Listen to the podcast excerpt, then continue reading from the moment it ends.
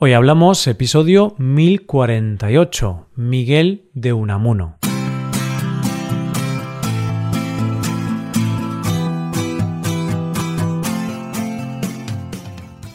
Bienvenido a Hoy Hablamos, el podcast para aprender español cada día.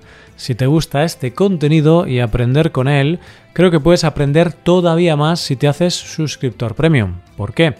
Pues porque con la suscripción premium podrás ver la transcripción del audio, ejercicios y explicaciones de este episodio y también podrás escuchar un audio exclusivo a la semana. Y si le dedicas tiempo y esfuerzo, creo que puede ayudarte a mejorar tu español y alcanzar el nivel que deseas. Puedes hacerte suscriptor premium en hoyhablamos.com. Hola, oyente, ¿qué tal? ¿Cómo estás? Hay escritores que hay que leerlos cuando es el momento de leerlos. Esos autores que te hacen leer en el instituto y tú los odias porque no los entiendes, pero que cuando los vuelves a leer de mayor o con otra madurez, los entiendes y te gustan. Uno de esos escritores es del que vamos a hablar hoy, de un hombre que dijo, hablo de mí porque es el hombre que tengo más a mano. Hoy hablamos de Miguel de Unamuno.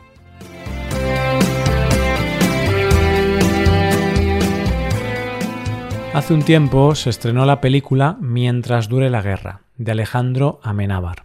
En ella se habla de un tema muy sensible en España, la guerra civil, pero lo hace a través de la figura de uno de los mejores escritores que hemos tenido en este país, Miguel de Unamuno. En esta película conocemos a un Unamuno más desconocido, y algunas personas, tras ver la película, cambiaron un poco su opinión sobre el autor. Incluso al ver esta película puede ser que Unamuno ya no te caiga tan bien como antes.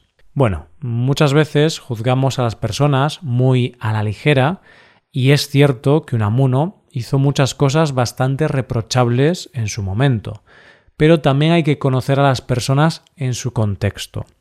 Yo no estoy aquí para decir si Unamuno era buena persona o no, ni para decirte a ti, oyente, lo que tienes que pensar de este escritor y pensador. Estoy aquí para presentarte a una figura fundamental de nuestra literatura. Solo eso. Y si ves la película de Alejandro Amenábar, que deberías verla, si puedes, cuando aparezca en pantalla la figura de Unamuno, podrás saber de quién están hablando. En un episodio premium en el futuro hablaré un poco de esta película.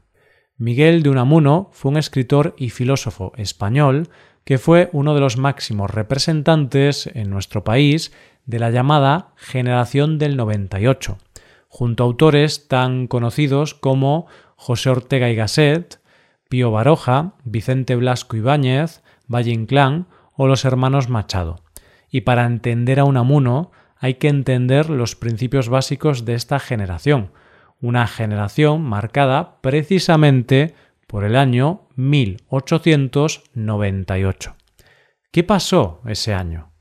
Pues que España perdió la guerra hispano-estadounidense contra Estados Unidos, y fue cuando nuestro país perdió las colonias de Puerto Rico, Guam, Cuba y Filipinas. Los autores de esta generación se unieron ante esta crisis política y social y tomaron una postura donde se preocupaban por la posición de España en el mundo. La sociedad española estaba marcada por la desilusión y por la falta de esperanza ante la pérdida de poder en el mundo. Y esta generación lo que hizo fue mirar hacia dentro de España y ensalzar la propia cultura o los valores nacionales, y es por eso que, por ejemplo, muchas de sus obras están enfocadas a ver la belleza de Castilla. Así, su principal característica no era sólo el sentimiento patriótico, sino que también volvieron al lenguaje sencillo, buscaron nuevas formas de expresión y se preocupaban sobre todo por el sentido de la vida, el existencialismo. Ya tenemos a Unamuno en su contexto, Ahora vamos a centrarnos en su vida y su obra. Miguel de Unamuno y Hugo nació en Bilbao en el año 1864. Allí pasó toda su infancia y juventud, hasta que en el año 1880 se traslada a Madrid para comenzar sus estudios universitarios, más concretamente filosofía y letras. En la Universidad de Madrid se licencia y más tarde se saca el doctorado con una tesis sobre el pueblo vasco llamada Crítica del problema sobre el origen y prehistoria de la raza vasca. Ideas que le trajo más de un conflicto con el naciente nacionalismo vasco. Una vez aprobado el doctorado, trabajó dando clases particulares, dando clases en un instituto y se dedicó a sacarse unas oposiciones. En el año 1889, y mientras está preparando las oposiciones, viaja por el extranjero y visita Suiza, Italia, Francia, cosa que le hace ver mundo más allá de nuestras fronteras. Pero los años más importantes de su vida estaban por llegar, y desde luego el año 1891 sería un año importante tanto para su vida personal como profesional. Primero porque ese año se casó con su amor de toda la vida, Concepción Lizárraga, Concha para los amigos, que es como en España llamamos a las concepciones. Pero además, ese año consigue por fin la ansiada plaza de catedrático en lengua griega en la Universidad de Salamanca, ciudad que ya sería muy importante en su vida. Unamuno, como la mayoría de sus compañeros de generación, simpatizaba con las ideas socialistas y, de hecho, estuvo afiliado al Partido Socialista Obrero Español algunos años, hasta el año 1897, año en que sufre una gran crisis espiritual que le hace abandonar este partido. En estos años es un hombre muy participativo de la vida cultural de Salamanca y ya es entonces cuando empieza a publicar sus primeros artículos en revistas y sus primeras obras literarias, sobre todo, en un primer momento, ensayos. En el año 1900 lo nombran rector de la Universidad de Salamanca, cargo al que llegaría con tan solo 36 años. Son años de una gran plenitud como escritor, y en esa época escribe dos obras fundamentales para entenderlo a él como persona y como escritor. Una de estas obras es Vida de Don Quijote y Sancho. Y es que, aunque no es su obra más conocida, habla de cómo cada uno de los personajes protagonistas de Don Quijote de la Mancha representan la dualidad y la tensión que existe entre la realidad y la ficción, la locura y la razón, o la vida y la muerte, aunque más que la muerte, la aspiración a la inmortalidad. Otro año fundamental en su vida y que marcaría un antes y un después fue el año 1914 ese año publicó una de sus obras más conocidas, Niebla, a la vez que fue destituido de su cargo por el gobierno, debido a sus críticas a Alfonso XIII y debido a que se declaró a favor de los aliados en la Primera Guerra Mundial. Y aquí, oyente, déjame que te diga que si no has leído Niebla, deberías leerla. Y es que esta novela es una maravilla. Niebla es metaficción en estado puro, ya que el protagonista de la novela dentro de la novela va a ver a Unamuno, y éste le dice que él lo ha creado y que puede hacer con él lo que quiera.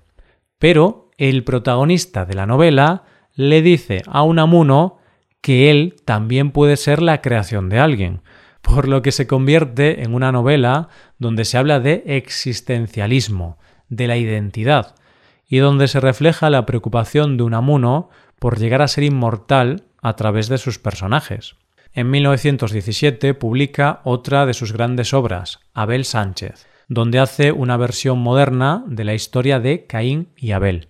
En 1918 es elegido concejal del Ayuntamiento de Salamanca, pero sigue teniendo problemas por su apoyo a los aliados y sus críticas a Alfonso XIII. E incluso llega a ser condenado por injurias al rey, aunque más tarde fue indultado.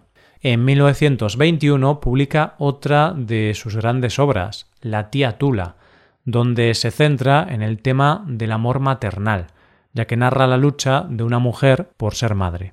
Llega el año 1924 y Unamuno seguía muy crítico tanto con el rey como con el dictador Primo de Rivera. Así que Primo de Rivera toma la decisión de quitarle la cátedra y lo deporta a Fuerteventura. Y aunque más tarde fue indultado, Unamuno decide irse voluntariamente a Francia y estuvo allí hasta el año 1930, momento en el que cae la dictadura de Primo de Rivera. Unamuno no solo vuelve a España, sino que se le recibe como a un auténtico héroe y recuperando su cátedra. Un año después se proclama la República y el 14 de abril es el encargado de proclamarla en Salamanca. Lo hacen otra vez rector, es concejal y diputado de las Cortes. Incluso es nombrado presidente del Consejo de Instrucción Pública y es nombrado ciudadano de honor de la República. Fíjate cómo era su compromiso en aquellos momentos con aquellas ideas que fue propuesto para ganar el premio Nobel en 1935, pero no se le concedió.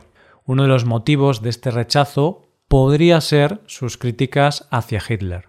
Y entonces llega el 1934, año en que muere su mujer y se jubila, aunque sigue siendo rector vitalicio. Y en el año 1935 Unamuno sufre una terrible crisis de todo lo que conocía y toma caminos y decisiones que no se entienden bien con toda la trayectoria que había llevado hasta entonces. ¿Por qué? porque en ese momento empieza a criticar al gobierno que él había apoyado y empieza a apoyar a los falangistas. Es más, apoyó en 1936 el levantamiento militar, es decir, apoyó al dictador Francisco Franco. Pero lo cierto es que al poco tiempo de empezar la guerra civil, Unamuno se arrepintió de la decisión que había tomado, sobre todo al ver cómo se estaba desarrollando todo, y es que los que habían sido sus amigos y compañeros estaban siendo fusilados. Así que Unamuno fue a ver a Franco para pedirle clemencia. Franco decidió destituirlo de su cargo de rector vitalicio. El 12 de octubre de 1936, Unamuno asistió a la Universidad de Salamanca al acto de apertura del año académico, acto en el que también estaba el general Millán Astray. El general había lanzado un discurso donde hablaba en contra de la inteligencia, y Unamuno se enfrentó a él con uno de sus discursos más conocidos. Venceréis porque tenéis sobrada fuerza bruta, pero no convenceréis, porque convencer significa persuadir. Este discurso es conocido como el venceréis pero no convenceréis. Hay que decir aquí que los historiadores tienen bastante debate sobre si las palabras que dijo Unamuno fueron exactamente esas, porque no está muy claro y faltan evidencias. Pero bueno, lo que está claro es que Unamuno dio un discurso en contra de los franquistas. El caso es que Unamuno, después de esto, se recluyó en su casa. Bueno, más bien estaba en arresto domiciliario y sumido en una gran tristeza. El 31 de diciembre de ese año, Unamuno moría en su casa. Unamuno fue un hombre que luchó contra sí mismo y que luchó por entender la naturaleza humana, una naturaleza que, como la mayoría de la de todos nosotros, es paradójica contradictoria en muchas ocasiones, y se pueden decir muchas cosas de Unamuno, pero de lo que no hay ninguna duda es que fue un escritor excelente. Fue y es, en cierto modo, porque si en algo llevaba razón, es que él se hizo inmortal con su obra. Hasta aquí el episodio de hoy y ya sabes, si te gusta este podcast y te gusta el trabajo diario que realizamos, nos ayudaría mucho tu colaboración. Para colaborar con este podcast puedes hacerte suscriptor premium. Los suscriptores premium pueden acceder a la transcripción y ejercicios y explicaciones. Hazte suscriptor premium en hoyhablamos.com. Muchas gracias por escucharnos. Nos vemos en el episodio de mañana. Pasa un buen día. Hasta mañana.